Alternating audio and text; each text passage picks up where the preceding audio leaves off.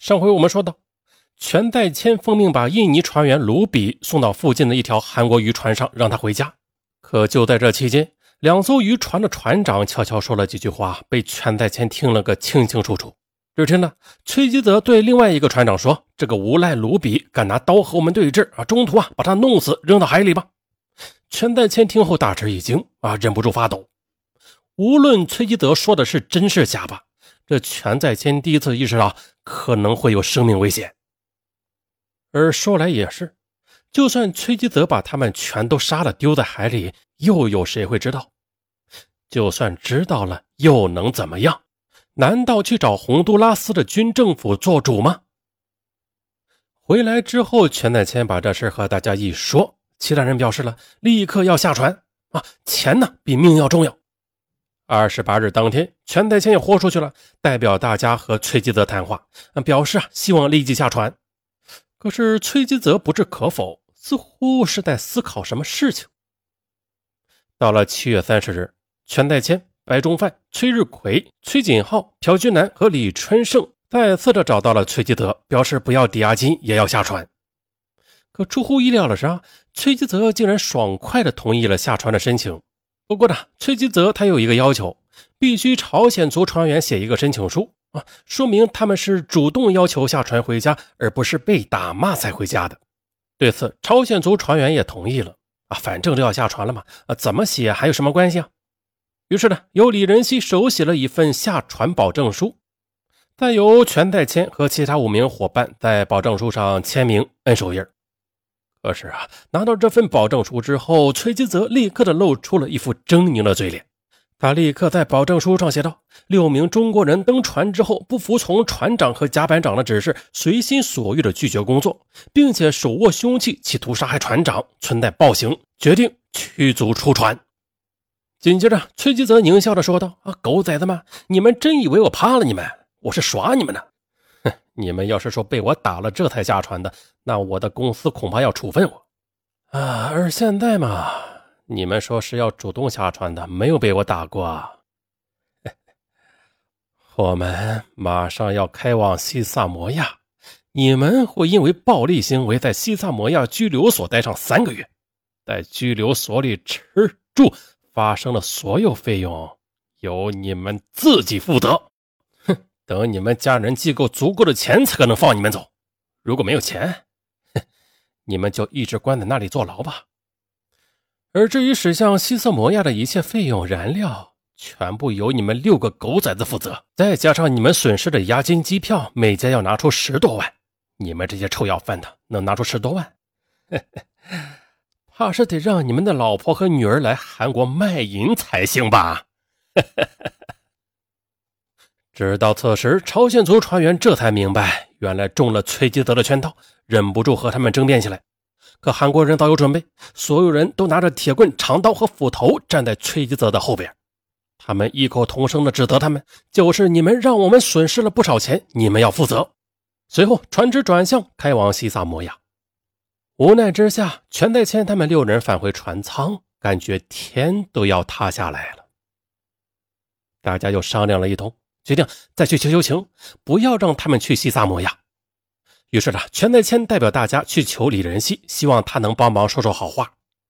可李仁熙却无奈地说：“哎呀，我说话其实也没有用了，还是你们自己去说吧。今天船长凶恶地对我说，要是我再敢帮你们的话，就让我也关进西萨摩亚的拘留所。嗯呐，我自己也有老婆孩子，要是你是我，你还能怎么做？”无奈之下，全代谦又拿出两盒珍贵的安宫丸，据说是朝鲜族的神药。拿着这两盒神药，他敲响了崔基泽的门。全代谦诚恳地对崔基泽说：“我老母亲有病，还有三个孩子要我抚养，都是靠我一个人。我们都是农民，十几万的债务的话，我们真的一辈子都还不清。这那样的话，就等于是要了我们的命了。”大家都是同一个民族啊，说着同一种语言，你们何必对我们赶尽杀绝呢？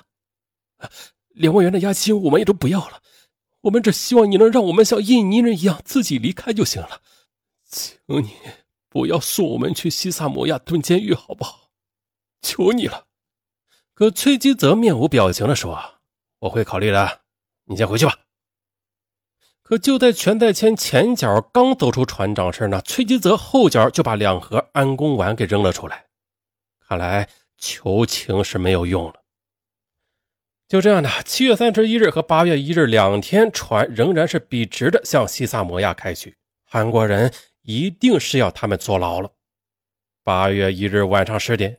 灰心丧气的白中范拿出几瓶珍藏的烧酒啊，六个人痛饮了一番，逐步的都陷入了醉酒的状态。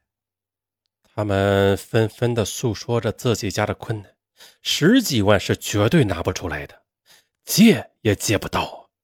如果去了西萨摩亚，他们拿不出赎金，那恐怕就只能坐一辈子牢了。想想都害怕。而更重要的是，全代谦曾经听说过。曾经有中国船员被关入海外监狱，因为没有钱赎出，被看守和犯人百般欺负和殴打，不到一年就送了命，连尸首都没有找到。这越想越让人恐怖。白中范愤愤地说：“韩国人这么做，不就是想让我们死吗？他们这也太狠毒了吧！”不知道是谁将酒瓶子重重地扔在地上，大声喊道：“他们让我们死，我们就偏不死！”就算是死，也要拉几个垫背的。我们要先把他们给杀了。哎，就这一句话呀，立即得到了其他人的认可。呃，对对对，反正我们也活不了了，不如先杀了他们。这些韩国人都不是好东西，都他妈该死！带着酒劲儿，这个血腥的建议瞬间的就被大家给通过了。紧接着，六个人草草的制定了杀人计划。计划如下：由全在谦出面。把韩国人一个个的引诱到操作室，其他几个人则拿着鲨鱼长刀埋伏起来，将他们一个个的全部杀掉。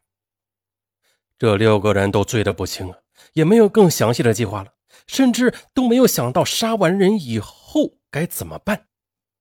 全在前又提出，正在操作的是大副李仁熙，这小伙子平常不错啊，没有为难过我们啊，不要杀他。大家都表示同意。韩国人里边也是有好人的。于是，全代谦和其他几个人装作是去看李仁熙操作，突然的将他摁倒在地上。哎哎，李仁熙还以为他们是在开玩笑呢。你们你别闹了，我正在操作呢。你看，你看这串都要反了啊。哎 你你你别闹痒痒你。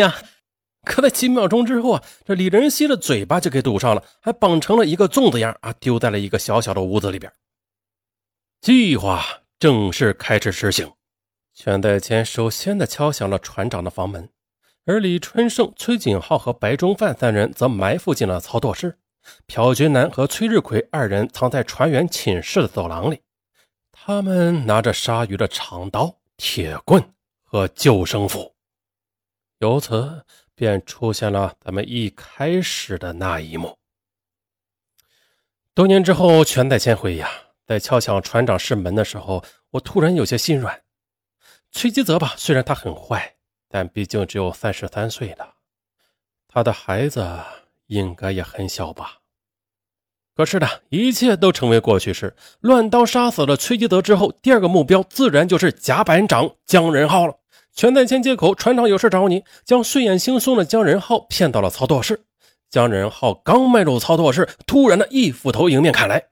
可是姜仁浩在服兵役的时候，曾经做过海军陆战队的班长，所以身手相当灵活。他猛地向后一跳，便躲过了祖籍韩国的崔锦浩这一斧头。随后啊，姜仁浩用力的关上舱门，试图挡住里边的崔锦浩和朴军南。而就在三人用力推门的时候，崔日奎从后边一刀刺来，姜仁浩这回躲闪不及，这一刀便刺入了臀部。姜仁浩惨嚎一声，向后就倒。崔锦浩和朴俊南用力的推开了舱门，用长刀和斧头对准姜仁浩各砍一下。啊，由于姜仁浩曾经毒打过他们，自然的这三人下手也都非常重。这一斧头下去，姜仁浩肥胖的身躯几乎被劈开。可是胖子不是那么容易死的，姜仁浩仍然在痛苦的呻吟、喘息、呼救，怕会惊醒了其他人啊！大家顾不上继续补刀，啊，七手八脚的将他抬了起来。可是姜仁浩太重了，那崔锦浩他们三人抬不动，全在谦只得来帮忙。四人合力将还在喘气的姜仁浩丢入了汹涌的大海。啊，海上浪高五六米，又是大洋中间，落入海中只有死路一条。第三个目标是机械师朴宗盛，在殴打朝鲜族船员的时候，这朴宗盛吧，他不但不阻拦，而且还推波助澜，在旁边叫好喝骂。此时，朴宗盛也是在熟睡中被叫醒，他昏头昏脑的走入了操作室，后脑顿时被砍了一刀。朴忠盛大声呼救，几秒钟之后又被连砍了几刀，顿时是昏死过去。风浪很大，朴宗盛的呼救声被风声完全的掩盖了。砍晕朴宗盛之后，朝鲜族船员顾不上检查他是不是死了，便将他丢进了海里。第四个目标，机械长金昌烈。